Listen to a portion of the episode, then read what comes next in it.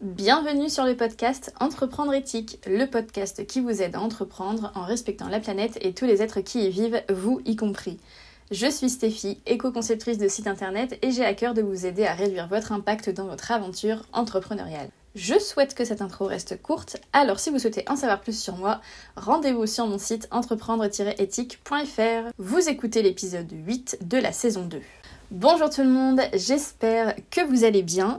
Je vous retrouve aujourd'hui euh, pour vous parler des 5 idées reçues complètement fausses sur les sites écologiques. Alors, on va pas se mentir, créer un site écologique, c'est encore loin d'être un réflexe pour beaucoup de monde. Alors que pourtant, aujourd'hui, on est quand même vraiment beaucoup à avoir compris l'urgence climatique euh, voilà, qui est là, euh, qu'il faut agir maintenant et que globalement, c'est tout le système qui doit changer. Aujourd'hui, chaque industrie, ou presque, prend en compte la dimension éco-responsable. Alors avec plus ou moins de succès et de sincérité, on est d'accord, mais quand même, euh, on en parle à peu près partout, je veux dire, les gens se contentent plus de faire leur truc, maintenant, euh, tout le monde, voilà, prend la dimension éco-responsable en compte. Mais dans le monde du web design et de la création de sites web, euh, honnêtement, c'est quand même très peu abordé par exemple, je suis dans l'un des plus gros groupes Facebook euh, de personnes, euh, voilà, c'est un groupe d'entraide de personnes qui construisent des sites en France. Ça fait plusieurs mois que j'ai rejoint ce groupe et en plusieurs mois, j'ai vu passer une seule publication à ce sujet. J'ai déjà fait des recherches, franchement, il n'y a pas grand-chose. Euh, voilà, c'est un peu le néant. Alors, pourquoi? Est-ce que tout le monde s'en fout?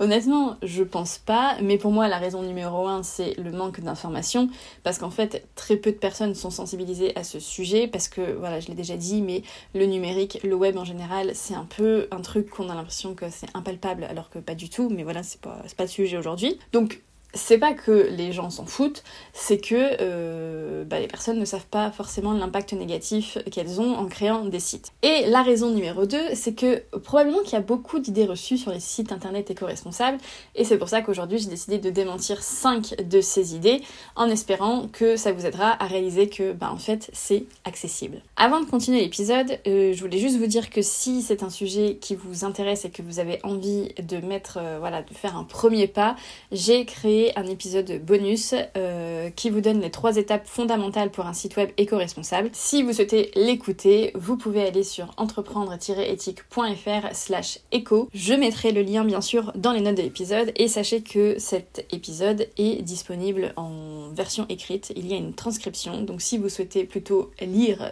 les trois étapes indispensables pour un site web éco-responsable, c'est possible. Alors maintenant, revenons-en à nos cinq idées reçues. Donc la première que j'ai notée, c'est que un site éco-responsable, c'est moche.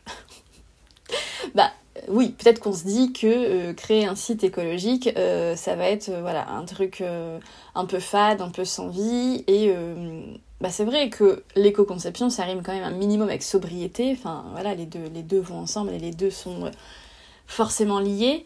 Mais en fait, la sobriété, elle est plutôt dans la conception que dans le design.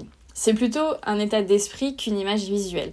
Et c'est pas parce qu'on crée un site éco-conçu qu'on doit forcément s'interdire de mettre, je sais pas, des couleurs, des illustrations, des photos, euh, une police un peu fun ou même des vidéos, parce que oui, euh, les vidéos c'est lourd, mais parfois ça peut être pertinent. En fait, le but c'est, comme je disais, de pas s'interdire des choses, mais c'est juste de faire des choix pertinents et de pas évidemment tomber dans le trop, dans les trucs inutiles. Et bah, très sincèrement, rendre la lecture et l'expérience agréable pour faire passer des messages importants, c'est pertinent. Donc si vous avez envie de créer un site écologique, euh, je sais pas moi, rose et jaune, bah c'est possible en fait. C'est pas parce que vous allez mettre une couleur que vous allez ruiner tous les autres efforts euh, par ailleurs. Et en fait, faire un site éco-responsable, ça va au contraire plutôt vous aider à faire un site efficace au lieu euh, bah, de faire un site certes design magnifique, mais où finalement la réflexion derrière est pas très poussée. Donc vraiment, j'insiste, la sobriété dans l'éco-conception, oui, mais c'est plutôt une sobriété dans la conception, dans la réflexion, dans qu'est-ce qu'on met dedans, plutôt qu'une sobriété visuelle. Même si ça peut aussi être une sobriété visuelle, bien sûr, euh, c'est pas forcément obligatoire. La deuxième idée reçue, c'est qu'un site écologique, ça va forcément coûter plus cher. Alors, peut-être, mais pas forcément. En fait, déjà, première hypothèse, si vous créez des sites, le fait de basculer vers l'éco-conception, ça va pas forcément vous coûter plus cher, en tout cas pas sur le long terme. Le euh, seul truc, c'est que voilà, peut-être que ça va vous demander un petit temps d'adaptation et donc peut-être une légère perte de productivité euh, temporaire, Et donc là, voilà, vous allez vous dire, bah, je suis moins productive ou productif et du coup, bon, bah, peut-être que je perds un peu d'argent, mais honnêtement, c'est pas une période qui va durer très longtemps et, ça va vraiment pas représenter grand chose. Donc voilà, je pense pas qu'on puisse dire que le fait de se mettre à créer des sites euh, écologique va forcément coûter plus cher. Euh, après, la deuxième chose aussi qui peut entrer en compte, c'est le choix des prestataires. Donc, évidemment que vous pouvez être amené à changer de prestataire si vous décidez de créer des sites écologiques. Par exemple, euh, je prends un truc un peu évident, c'est que l'hébergement, donc un hébergement éco-responsable, c'est pas forcément plus cher qu'un hébergement, un autre hébergement à qualité égale, j'entends bien, parce que oui, il y a des hébergements à 1 euro par an, mais c'est pas très qualitatif. Et en fait, c'est pas le fait qu'un hébergeur soit éco-responsable qui va faire qu'il est plus cher, c'est juste la qualité de l'hébergement en soi qui va jouer. Et après, si vous décidez de déléguer la création de votre site web à une personne qui fait des sites écologiques, je vous invite vraiment à aller voir les tarifs. Ce n'est pas forcément plus cher que bah, que un site qui serait pas écologique. Euh, moi, par exemple, euh, j'ai fixé mes prix euh, bah, en fonction de ce qui me semblait juste. Et quand je regarde les prix d'autres personnes, alors en plus, enfin. C'est un peu compliqué parce que en termes de création de site, honnêtement, vous pouvez avoir des sites à 500 euros comme des sites à 10 000 euros. Donc voilà, c'est en fait, le, côté écologique, c'est pas ce qui va se payer. C'est voilà, ça va se jouer sur d'autres choses. Euh, et moi, personnellement, je, n'ai pas euh, ajouté cette dimension dans mon prix. Peut-être que c'est un tort parce que après tout, c'est quand même un savoir-faire et que peut-être que ça devrait se payer. Mais euh, en tout cas, j'ai pas, pas jugé mes prix sur ça. Et quand je regarde un peu ce qui se fait ailleurs, les sites web écologiques sont pas forcément plus chers que les sites normaux à qualité égale. Encore une fois. Ensuite, la troisième chose que vous pensez peut-être à propos du fait de créer des sites écologiques, c'est que c'est compliqué. Et là, euh, bah, ma réponse va être simple. non, ce n'est pas compliqué. voilà, tout ce que j'ai à dire. non, je rigole, mais euh, alors je, je, sais pas, ça va peut-être être un peu compliqué de trouver des arguments euh, autres que juste me croire sur parole, sur parole, pardon. Mais très honnêtement, si vous savez créer un site, bah, vous saurez créer un site éco-responsable. Donc, bien évidemment, il y a un chemin, il y a une phase d'apprentissage, voilà, bien sûr, mais ça requiert pas d'autres compétences particulières que celles qui sont déjà nécessaires à la base pour créer des sites. C'est simplement un changement d'habitude mais c'est pas plus compliqué de créer un site écologique que de créer un site pas écologique. Et du coup, j'en profite pour vous dire que si vous souhaitez acquérir vos premières connaissances euh, pour créer des sites éco-responsables, je vous invite à jeter un œil sur mon programme live Les bases de l'éco-conception web. Ça se passe à l'adresse entreprendre-éthique.fr slash programme. Bien évidemment, je vous mets aussi l'adresse dans les notes de l'épisode. Ensuite, la quatrième idée reçue, c'est que euh, un site écologique peut pas avoir les mêmes fonctionnalités.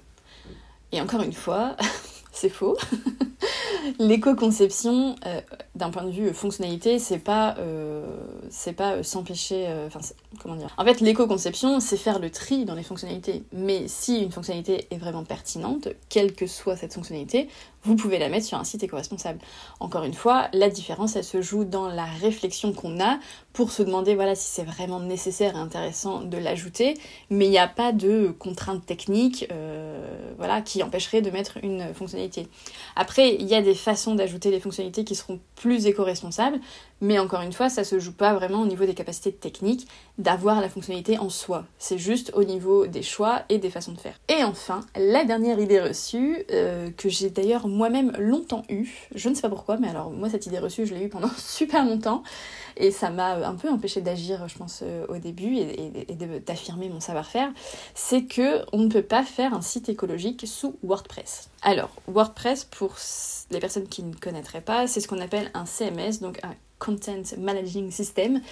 Et en fait, c'est un, c'est un, comment, comment ça s'appelle? Un logiciel, un, outil voilà, j'ai pas le nom exact, mais qui permet euh, de faire des sites internet. C'est euh, voilà, d'autres d'autres équivalents à WordPress, c'est euh, Wix, c'est Square, Squarespace, je vais pas y arriver, Squarespace c'est Shopify, enfin voilà, c'est des, plateformes, en fait, ouais, c'est ça plutôt, c'est des plateformes qui vous aident à créer des sites euh, quand vous savez pas coder en fait, voilà. Et donc j'ai longtemps cru ça, euh, bah, que donc c'était pas possible de faire un site écologique sous WordPress parce que bah, justement comme je viens de le dire, WordPress c'est un outil qu'on appelle no code, c'est-à-dire que même si on sait pas coder, on peut faire un site avec WordPress. Et pour moi, vraiment, l'éco-conception, c'était indissociable du fait de coder ces sites de A à Z. Et pourtant, c'est faux. Alors, bah, du coup, ça me fait un peu mentir euh, dans mon introduction quand je disais que personne ou presque s'intéressait à l'éco-conception dans le web. Euh, bon, bien sûr que quand même certaines personnes s'y intéressent et font des trucs euh, formidables, mais ce que je voulais dire, c'est que bah, c'était vraiment pas la majorité. Ceci dit, on peut trouver des thèmes plus éco-responsables sur WordPress. Donc, un thème, c'est un truc qu'on va installer sur son site WordPress pour en définir un peu le design et les fonctionnalités de base encore une fois quand on ne sait pas coder. Et donc il y a des gens qui, qui, développent des thèmes euh, WordPress en ayant en tête cette, euh, cette dimension éco-responsable.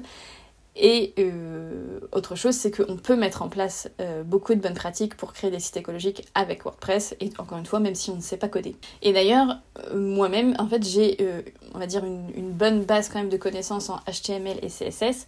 Donc HTML euh, et CSS, c'est des euh, langages web. Donc c'est un des langages, enfin c'est deux langages dans lesquels on peut coder des sites, mais euh, franchement c'est l'équivalent, je sais pas, de la maternelle. Hein. langage web, c'est vraiment pas poussé. Donc moi j'ai des bonnes connaissances en ça, mais c'est tout. Genre je sais pas faire de JavaScript, je sais pas faire de de, Python ou de je sais pas quoi. Euh, voilà, juste j'ai d'assez bonnes bases en HTML et CSS. Et pourtant, euh, les sites que je crée avec WordPress sont entre 75 et 85% plus écologiques que le reste du web. Donc, c'est quand même la preuve que on peut faire des sites éco-responsables sous WordPress, même quand on sait pas trop coder. Euh, et, voilà, même en no-code, créer un site euh, écologique, c'est possible. Voilà, juste pour finir cet épisode, je voudrais apporter une précision, c'est que quand je parle de site écologique, euh, je parle de site, en fait, pour moi, ça veut dire un site dont l'impact négatif est réduit au maximum, mais ça veut pas dire un site qui est bon pour la planète, parce que... enfin, évidemment que c'est un non-sens, enfin, quoique... Disons que si un site euh, fait la promotion de la préservation de la planète, etc., il peut être bénéfique pour la planète. Mais ce que je veux dire, c'est que quand on fait un site, euh, il peut être le plus éco-conçu qu'on veuille, il y a forcément un impact négatif. Forcément, ça a un impact. Je l'ai déjà dit, mais un site euh, qui serait 100% écologique, c'est un site qui n'existe pas. Voilà, donc je voulais juste préciser ça. Je ne suis pas en train de dire qu'on peut faire des sites euh, à impact positif ou je ne sais quoi. Euh, non, un site aura toujours un impact négatif. Le but, là, moi, avec l'éco-conception, quand je parle de site écologique et tout, c'est de réduire cet impact au maximum. Voilà, je voulais quand même préciser ça parce que j'ai pas envie euh, que voilà qu'on comprenne n'importe quoi, etc. Je voudrais que les choses soient plus ou moins claires. Euh, voilà donc pour les 5 fausses idées les plus répandues sur les sites internet écologiques. J'espère vraiment que cet épisode euh, bah, vous aura donné déjà euh, de vous intéresser à ce sujet et, et ensuite vous aura donné la conviction que vous en êtes capable parce que vraiment, je vous jure, vous en êtes capable. Donc voilà, encore une fois, si c'est un sujet qui vous intéresse, j'ai plein de contenus gratuit euh, ou, pas. Mais euh, voilà, il y a plein de. J'essaye vraiment de démocratiser ce sujet et d'apporter plein d'infos, que ce soit sur mon compte Instagram, sur ce podcast, sur mon site et mon blog. Donc euh, bah, n'hésitez pas à creuser un peu et, voilà, à venir me poser des questions si vous en avez. Enfin, vraiment. J'ai très envie que ce sujet soit beaucoup plus visible, donc n'hésitez pas, c'est la mission que je me suis donnée. Voilà. J'espère que cet épisode vous aura plu. Je vous retrouve dans 15 jours pour le prochain épisode thématique. En attendant, prenez soin de vous. Ciao